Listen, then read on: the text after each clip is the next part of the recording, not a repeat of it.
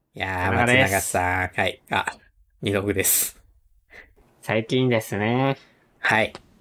出社するときに、うん。毎朝ね、すれ違ううんカップルがね、いるんですよ。もう嫌な感じですね。でね、こはのい。カップル、なんかね、おかしくて。あの、女性の方は、 はい。スーツをね、着てるんですよ。うんうん。男性の方は、まあ、なんか部屋着みたいな格好なんですよね。ああ、なるほど。で、まあ、その人と、まあ、毎朝、もう同じような場所でね、もう家出てすぐ、かなり家出てすぐにすれ違うんですよね。だいたい同じ時間帯に。ああ、生活リズム被っちゃって。そうそう。もう、その横をすり抜ける時がね、もう嫌だなぁと思うんですけど、はい。ただ、最近気づいたことがありまして、うん。その男と同じマンションに僕住んで ます。あの最終的に、玄関でその女性と手を離すとこを僕は見ました。嫌だなーでこれどういう状態ですかこれ。え男はさ、どこへ向かいたいのなんか同じ目的地があってさ、なんか女性ははい。会社の方に行きたくて、で、男性は、なんか、そっちの方に、まあ、大学かなんかに用があるとかいうパターンだとずっと思ってたんですよ。はい。途中まで一緒なのかな。はい。ただ、男性は私の家で別れたんですよ。なるほど。女性と。つまりうん男は、彼女を迎えに行って、で、そのまま何家のとこまで歩いて別れてるの。何やってるのいやまあ普通にでも在宅勤務で、なんかこう、はい。出社前ちょっと彼女と、なんか途はい中散歩してるじゃないけど、なんかしてるんじゃないですか。出社までの間の時間を利用して、そんなことするラボラボなんでしょラボラボう。ラボラボなんでしょ研究室も研究室みたいになってるけど。う。もうラブラブを超えてラボラボ。ああ、もうラビラビかもね、もはや。ラビラビラビラビ。うさぎうさぎみたいになってますけど。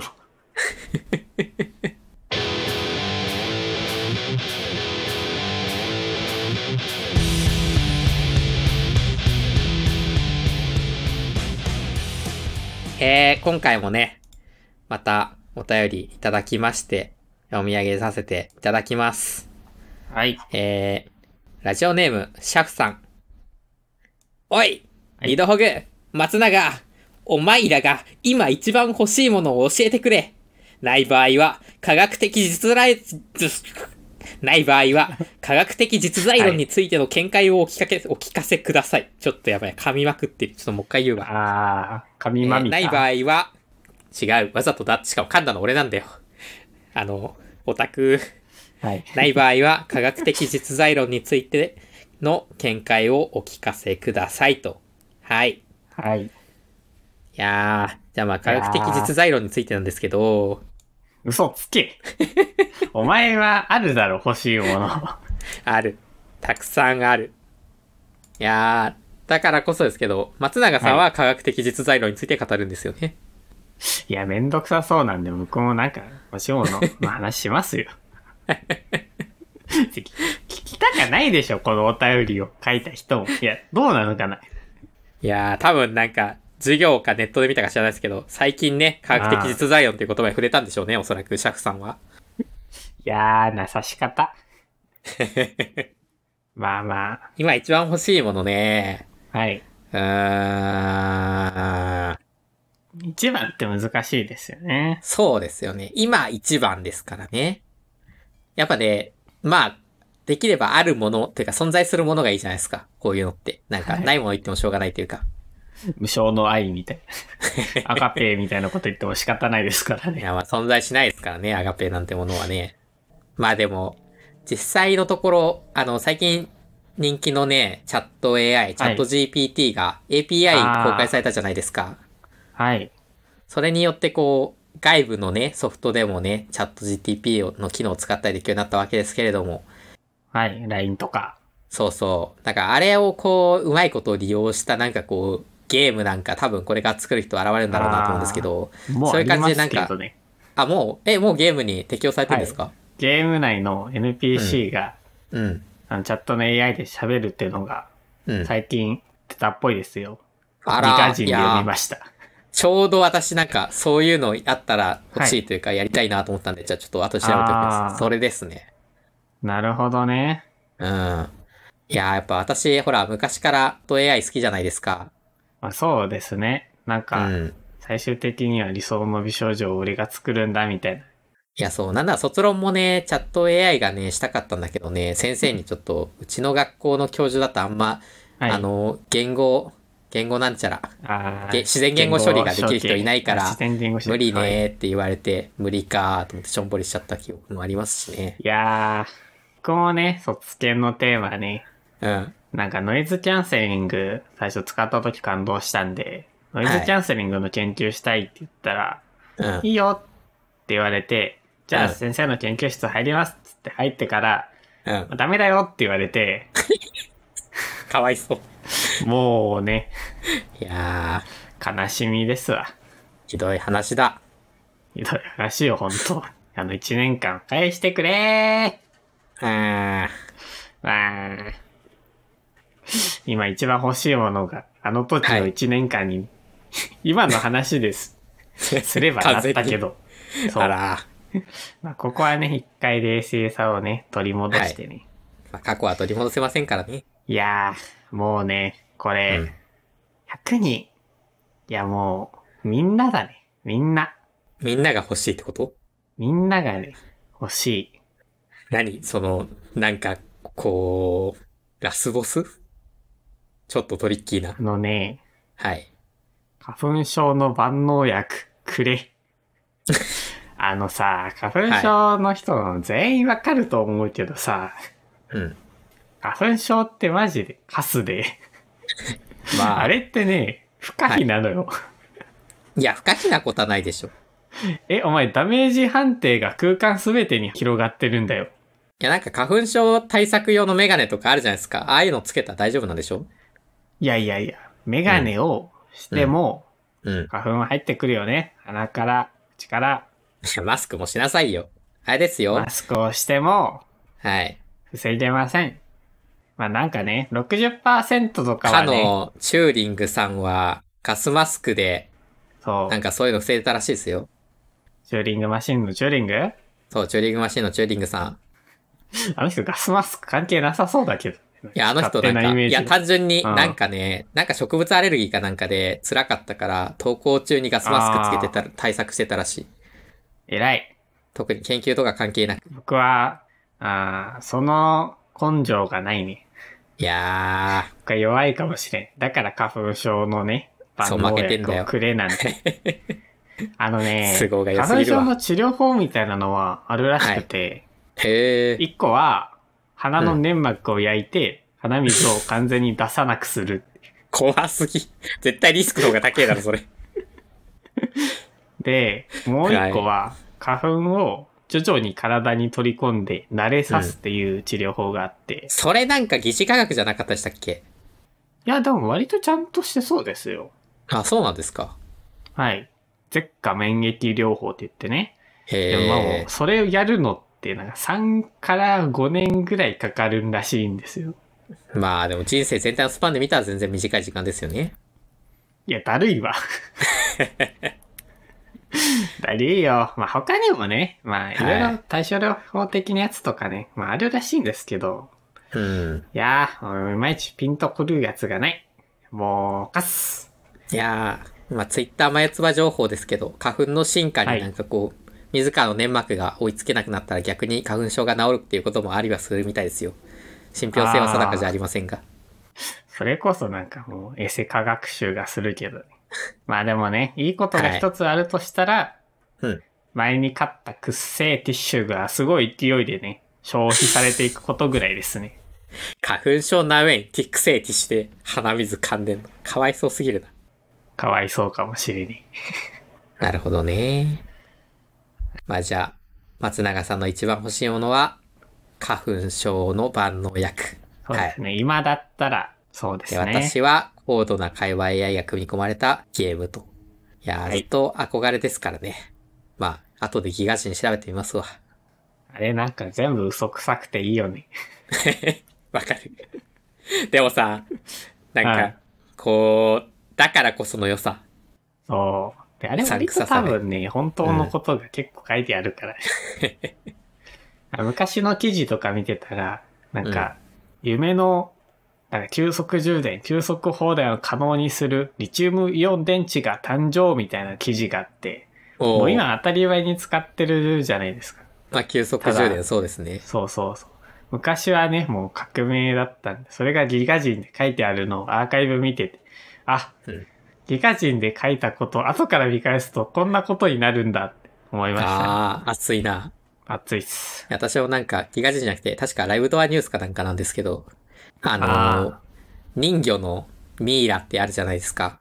えあの、お寺とかに収められてる人魚のミイラ。ああ、カッパのミイラっていう説、やつもあるか。でも私が見たのは人魚のミイラなんですけど、まあはいオカルト界隈では割と有名なんですけど、なんかこう、それが、割と最近まで、あのー猿のミイラと魚のミイラをなんか合体させたもんなんじゃないかっていう説が有力だっー。たんですけど、あ最近どっか研究したらしくて、なんかこーミイう、ラのピコ太郎みたいな。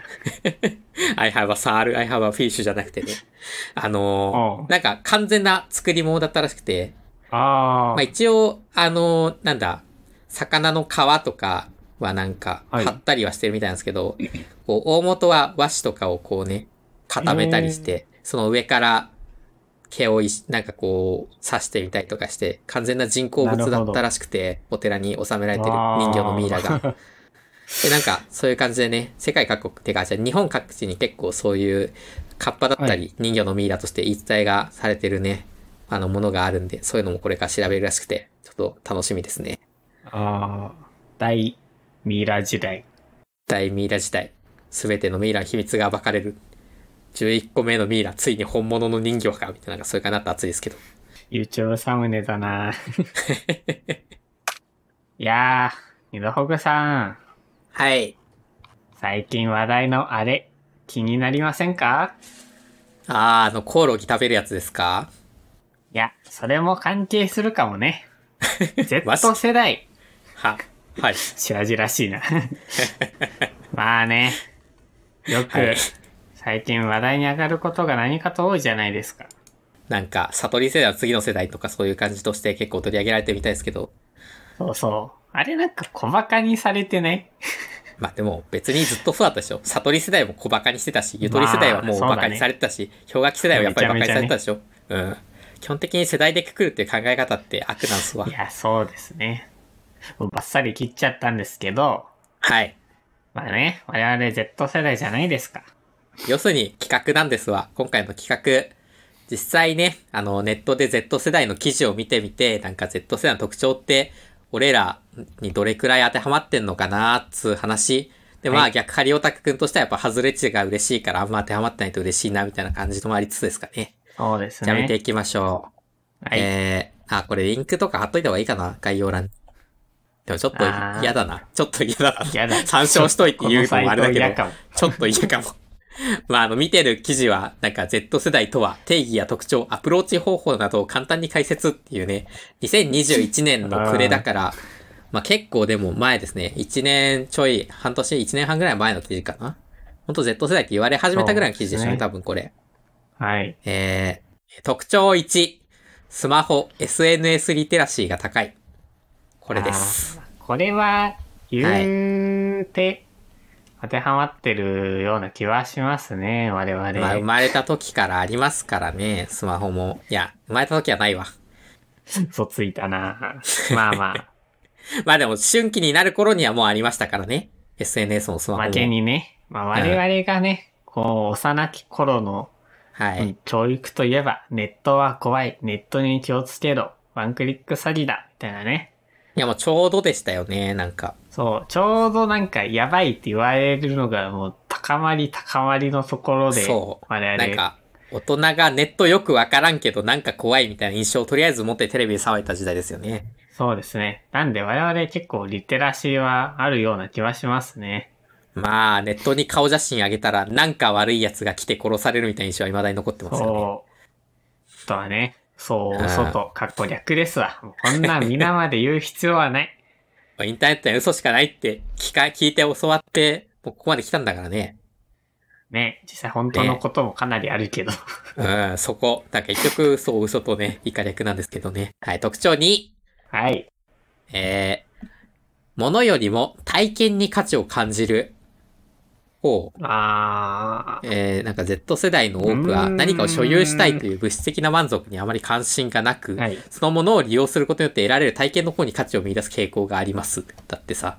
これ、僕はそうでもないかもしれないですね。あ僕は物にめっちゃ価値を感じてて、ー。うん。もうなんだかんだいろいろ買い漁ってますね。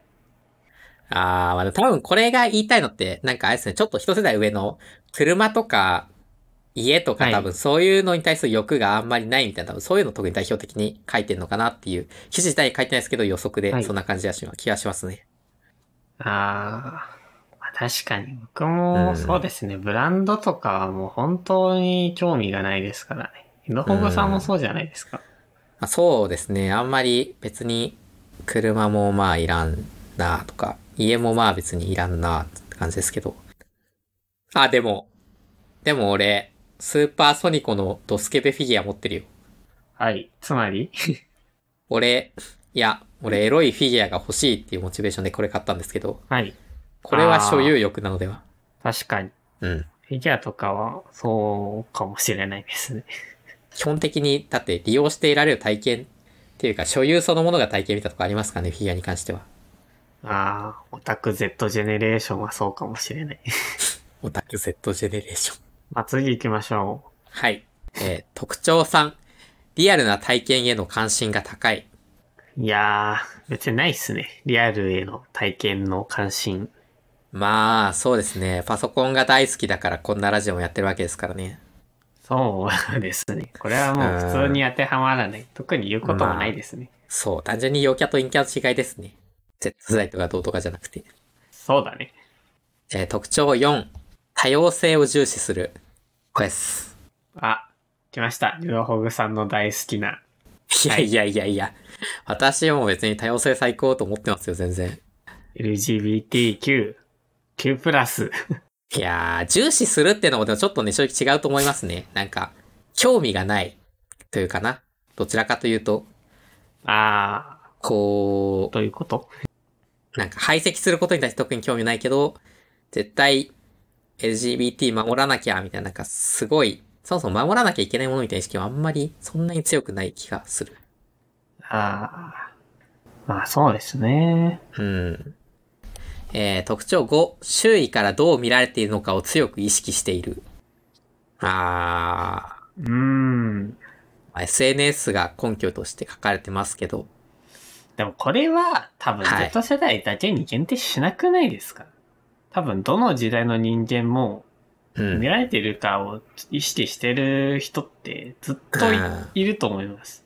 そうですね。これはなんこかれはな特んか段、そうですね。あんまり世代とかでもななんい。か個人の趣味思考の範囲だと。いや、でもあるかもな。松永さんあんあまる SNS とはかい活用しないじゃないですか。まあ、じゃ、まあ確かに。うん。私はなんだ、なんか特集、特集というか、SNS 自撮りみたいな使い方ではないですけど、ああーのーなんかすごい、し、なんだろう、ツイートとかするときに、これ、このまま書いたら、ちょっと文章硬すぎて弦楽的だなって時になんかこう、ああーえてなんか萌え萌えみたいな、なんかそういうしょうもない文章をオチとしてつけることによって、なんかこう自意識を、こう弦楽的に見られないようにみたいな、バチバチに意識してますわね。これはでも、あー自意識の人間の問題な。弦楽はい。弦楽って何ですかああ、えっと、知識をひけらかすみたいな、なんかそういうちょっと賢ぶるみたいな、そういう嫌さのことを幻覚的って言うんですけど、そういう感じがちょっとあんま、まりダサって思ってるとか、ああーと、こいつ干渉ぶりすぎだろみたいな、なんかこう、はい。あの、エモエモ泣いてる連中と同類見られたくないから、なんかこう、あえて、萌え萌えみたいな、なんかそういうしょうもないオタクを、こう、意識してやることによって、いや、俺はそういうちょっと、エモエモ泣いてるカスどもとは違う、カスどもとか言っちゃった。エモエモ泣いてる、泣いてるもちょっとまずいか。エモっていう言葉は子供一つとはちょっと違うジャンルの人間ですよどんどん巻。き戻っていく はい。意識してますね、どう見らああ 俺は Z 世代の人間です。はい。れているかを。は特徴6。えー、多面性を持つ。人間ってそうだろえい。ー、いや、まあ、そはい。う。まあ、ですけど、まあ、なんまあか、なんか要すねるに、こう、はい特なキャラクターをね、演じ分けているよね、みたいな話っぽいですね。そうですね。なんか、SNS によって参加するコミュニティ、学校、職場と家族とか以外にもいろいろ増えたことによって、演じ分けの数が増えたんじゃないかっていいうやー多分考察なんですけど。もう僕はもうまさはいにそうで、ああ、そうなんですか。ネットで活動してる名義とかを全然統一してないんですよ。いやこれはなんか同じ人間であると思われたくなくて、ーはい。ね、だから僕がオタクっぽい話をしているこの夜休みラジオ、松永。これはここにしかいないんですよね、今のところ。松永ツイッターアカウントもないですからね。そうですね。あと、まあ僕がゲームやるときや使ってる名前とかは、そのゲームやってる人間としてのなんか話とかをしてますし、うん。やっぱり出してる性格の面が場所によって違うんで、まあ、全部自分ではあるんですけど、こうなんか全部同一にしたくないなーっていうのをずっと考えながらなるほど。生活してますね。ただ、だんはだいん苦しくなってくるというところがあって。ああ、私逆に全部二度ホグでやってるし、 はい。あと、現実でもネットでもあんまり出す感じ変わってないんで、多面性なないです。ね。ここは結構逆ですね。うん。なんかこれは人による案件かもしれんな。でも SNS によって多面性が増えてるっていうまあ論調は、そういう人も言いはするんだろうなって気がしますね。まあ、僕がまさにそうです。まあ、うん僕はもう学校、職場、 家、インターネットのあれこれ、全部別々でやってるんで、なるほど。えー次、特徴、ラストです。特徴7。えー消費行動に対して慎重。あ、これももう真逆じゃないですか。そうですね。私は全然欲しいものは買うって感じにしてますね。え、何でしたっけいくらの人情が何体でしたっけえーっと、20万が1体と、あと、5 7万ぐらいのが1体と、3万ぐらいのが1体なんで、まあ、大体30万ですね、合計ですね。はい。うわあ勢いがあるから、もう、全然万の単位です ら微妙なところ。まあ、ちなみに、スーパーソニコのフィギュアは、まあ、2万か3万か、そんぐらいでした。ドスケベなあれなんですけど。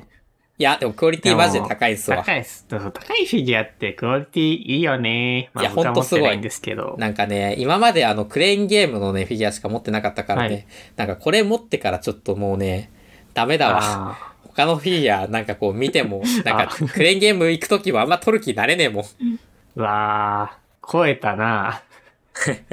何が超えたのかな、これ。目わからん、目かな。いやもうね、色の塗りとかもうね、なんかね、曲線美ですわ。もう彫刻ですね、これ。考える人と同じです。考える人の隣に、ああーロダンの、並べましょう。スーパーソニコのドスケベフィギュアを。ああ、対照的ですね。いや、どっちもほぼ裸みたいなもんだから。いや、裸 の情報、今入ってきたからね、今。びっくりしちドゃっスケベでた。すね。いや、まあ、あの、ほぼ裸みたいなもんで、あの、ナイス、裸じゃないっす。はい、あー水着着てます。スクール水着というか、共有水着に、び、み、び、うわぁ。共栄水着っていうのかなわかんないですけど。あヘー。ッドホンしながるほどらね水着着てます。ソニコ。まあ、僕は逆で、はい。もう買い物、買い物というか、まあ物めっちゃ多いんで、めっちゃ買うんですけど、うん。めちゃめちゃ調べますね。まあ正直、松永さんのははいなんかもう人間的特徴であって Z 世代とかそういうくくりの次元じゃないだろうって思いますけど ね。まあ、そうかもしれないですけどどん、なスマホ買えばいいっつったらなんかこう候補5個ぐらい出してそれぞれの特徴をめっちゃ詳しく書いて LINE で送ってくるじゃないですか。松永さん。あれもしかしてキモいかな僕パいや、パソコ普ンの通に相あ談りとがかたさいれと たは時も思うさけ、ど。うん。やるけど。や、普通にありがたいけど、ただこう、はいなんか Z 世代って言葉ではくくれないレベルの何か危機迫るものを感じる。 いやー、僕のオタク的な部分って、結構、あオタク的な知識欲に近いところがあって、まあ、結構、あれですよね、多分、鉄オタとかも鉄道についてめっちゃ調べたりするじゃないですか。ーうん。おそらく。うん。僕もそれに近くて、スマホとか、パソコンとか、家電から何からガジェットもね、めっちゃ調べますね。た松永さんなんか調べた鉄オタとはまたちょっと別ジャンルで、なんかもっと実用的なものに興味がある印象がありますね、松永さんは。あー、まあでもなんか自分で自分のことオタクっぽいなと思いながら検索してますよ。ああ、なんかあれですよね、秋葉が電気街だった時代のオタクっぽいですよね。あー、なるほどね。あまさにそうかもしれない。うん。パソコンのオタクです。って言うとなんかちょっと怖いので、パソコンに興味がある人です。いや、お前は怖いよ。いやいやいや。僕のパソコンめっちゃ普通よ。普通に、ね、インテルのね、i3、12100。あのね、そう、F じゃないんですよね。やっぱね、グラフィックはね、何かあった時にいると思うんで。それにね、まあマザーボードはね、MSI のね、P660。いやー知らんけどあれもねさ、パソコンをさ、あの、 普通のパソコンって言った直後にさ、なんかパソコンの詳細スペックが出てくる時点でちょっと、はいあの、違うのよ。もう、調べて買ってるかあれそんら。な普通のを作ろうとして普通のパソコンを作ってるってあんまいないか悲しい。ら。喜べよ。これもね、結構逆でしたっていうことで。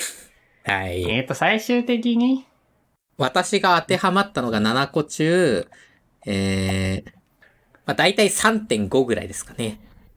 あ七個僕は中5個ですね。あー、なるほど。これってどうなんだろううーん ?Z 世代ポイント何ポイントなんだろうこれ。わからんけど、過半数だったらまあ Z 世代、いかにもって感じでいいんじゃないですか。まあそうですね。じゃあ僕は Z 世代いかにもくんです。おめえだろ。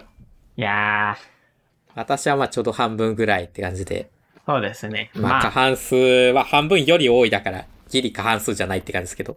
ただまあ正まあ直、7個中3.5だったらまあ、うーん、人それぞれだろうっていうか、あんま当てはまるとは言いたくない感じですよね。そうですね。当てはまるって言える段階ではないですね。うん。まあサンプル2ですけど、やっぱ人それぞれなんじゃないですかね。 Z 世代だと言われてしまう。いいだいろ、や、でも仕方ないもんな。なんかう、ん。僕が普段の行動を振り返ると、うわー、Z 世代って思いながらね、もう生活してますから。 僕はあれですよ。完全栄養食のパンを朝ごはんに食べてから一日をスタートしてますよ。やっぱねデ、ィタイムパフォーマンスがいいんで。ディストピアがよく似合う。